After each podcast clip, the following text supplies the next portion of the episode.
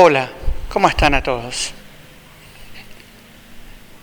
Un domingo de ramos especial, un domingo de ramos único, creo, en la historia de nuestra humanidad, o por lo menos de nuestro siglo, pero que tiene como característica propia y común de todos los domingos de ramos introducirnos, ser la puerta de ingreso a la Semana Santa, que tiene como actitud invitarnos a todos a disponernos, a predisponernos, a disponer el corazón para vivir esta semana nuclear de la vida de Jesús. Es verdad que para Jesucristo el domingo de Ramos, la Pascua, el proceso de la Pascua, si quieren es la culminación de un proceso iniciado desde la decisión eterna de la encarnación, desde la decisión eterna de dar la vida por los hombres. La Pascua para Jesús no es otra cosa que la puesta en verdad de la decisión primigenia de amar hasta el extremo. Pero para nosotros, decíamos, es un domingo de ramos especialísimo, un domingo de ramos que la humanidad posiblemente ya vivió. La humanidad entera está acostumbrada, entre comillas, aunque con muy poca memoria, a estas grandes pandemias, lo que significó para Europa del medioevo, la peste negra, lo que significó para la Argentina del 1800, la fiebre amarilla.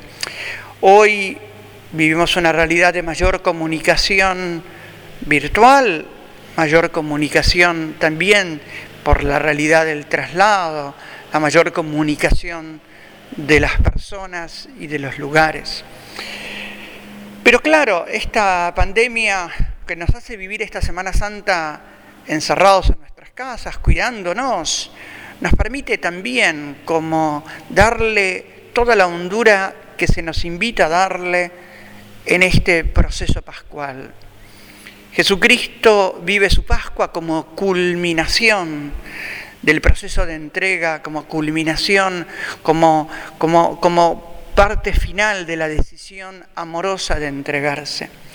Quizás para nosotros este domingo de Ramos, esta introducción, es una invitación única, una invitación especialísima para que nos demos cuenta del modo en que estamos viviendo, para que nos demos cuenta de cuál es la hondura de nuestra fe y cómo nuestra fe ilumina nuestra propia vida.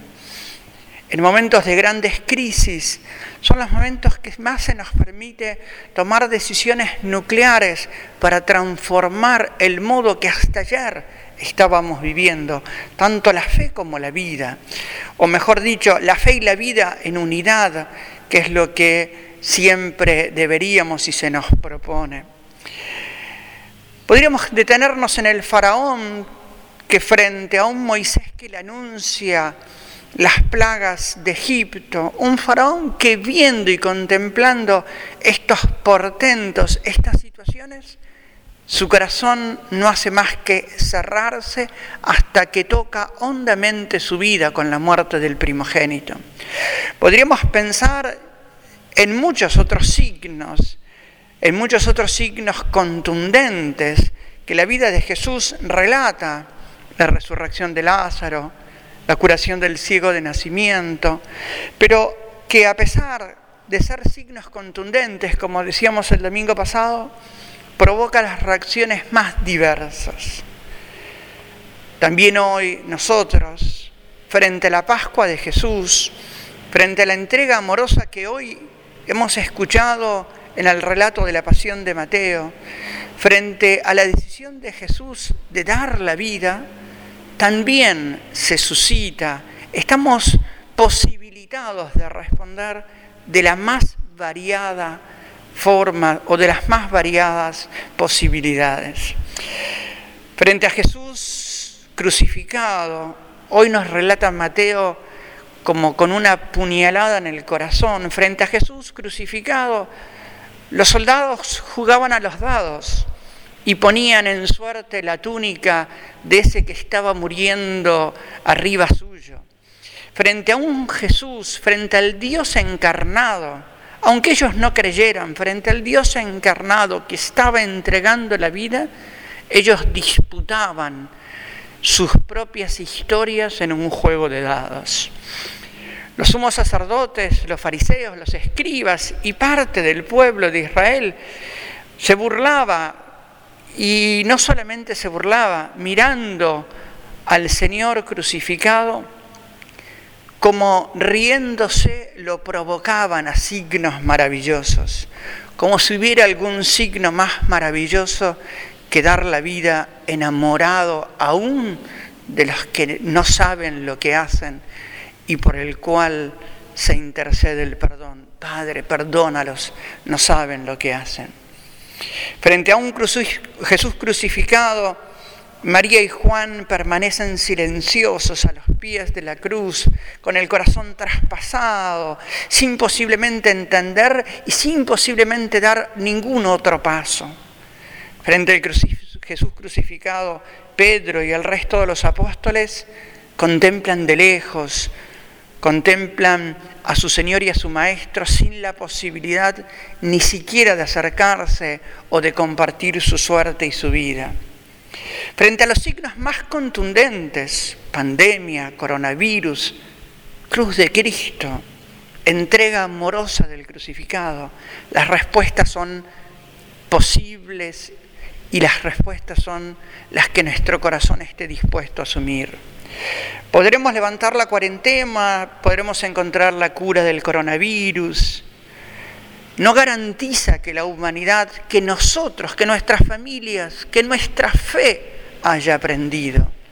No garantiza que esta experiencia de, confinamiento, de aislamiento, esta experiencia de inmensa fragilidad que experimentamos como humanidad, como personas, como creyentes, no garantiza que esto nos haga crecer y ahondar en una fe mucho más vital, mucho más coherente, mucho más existencial, mucho más de ojos abiertos, mucho más de corazón entregado.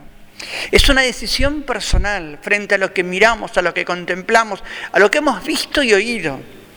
Hoy podríamos decir, la liturgia nos presenta el gran drama de la entrega de Jesús en la cruz, el gran drama de su muerte y crucifixión, de su sepultura.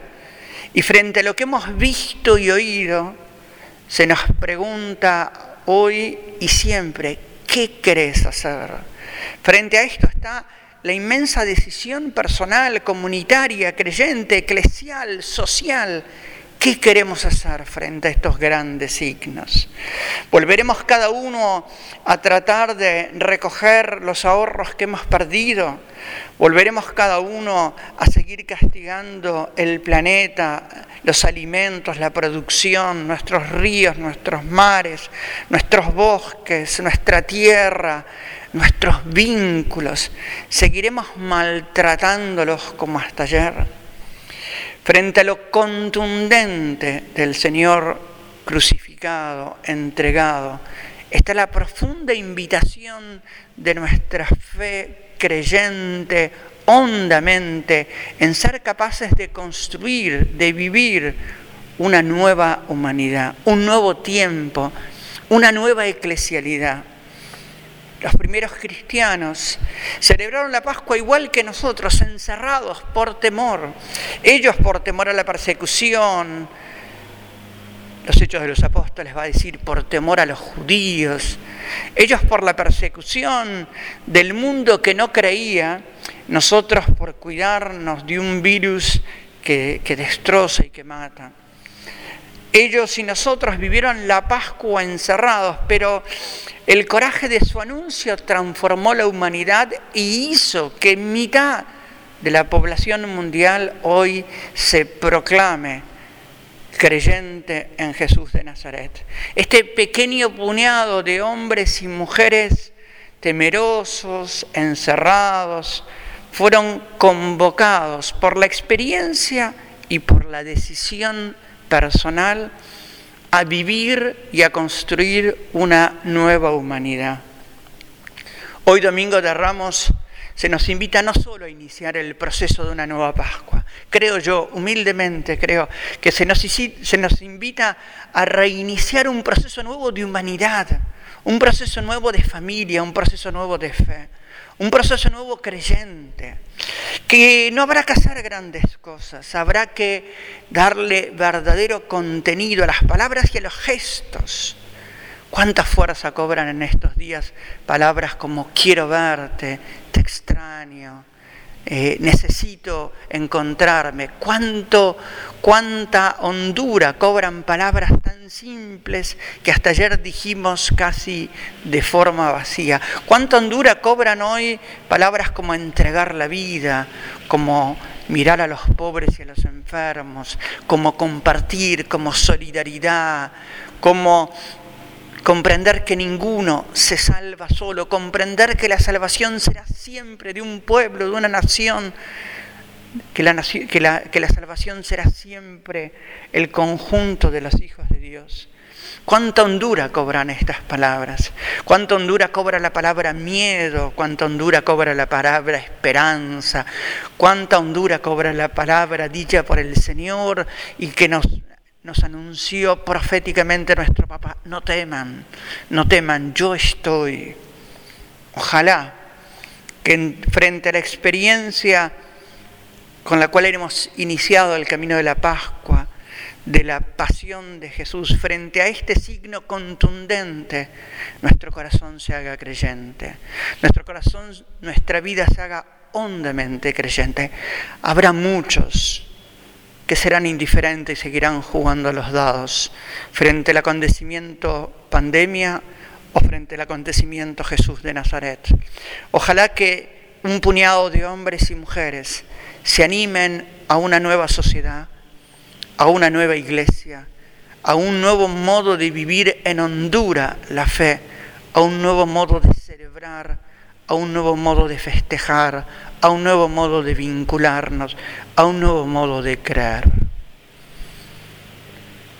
Ojalá que este domingo de Ramos nos introduzca a esta fe que el Señor nos invita, diciéndonos ayer, hoy y siempre, tomen, coman, este es mi cuerpo, tomen, beban, esta es mi sangre. Ojalá que hoy podamos disfrutar de un Dios entregado y un Dios que alimenta y llena todo vacío. Que así sea.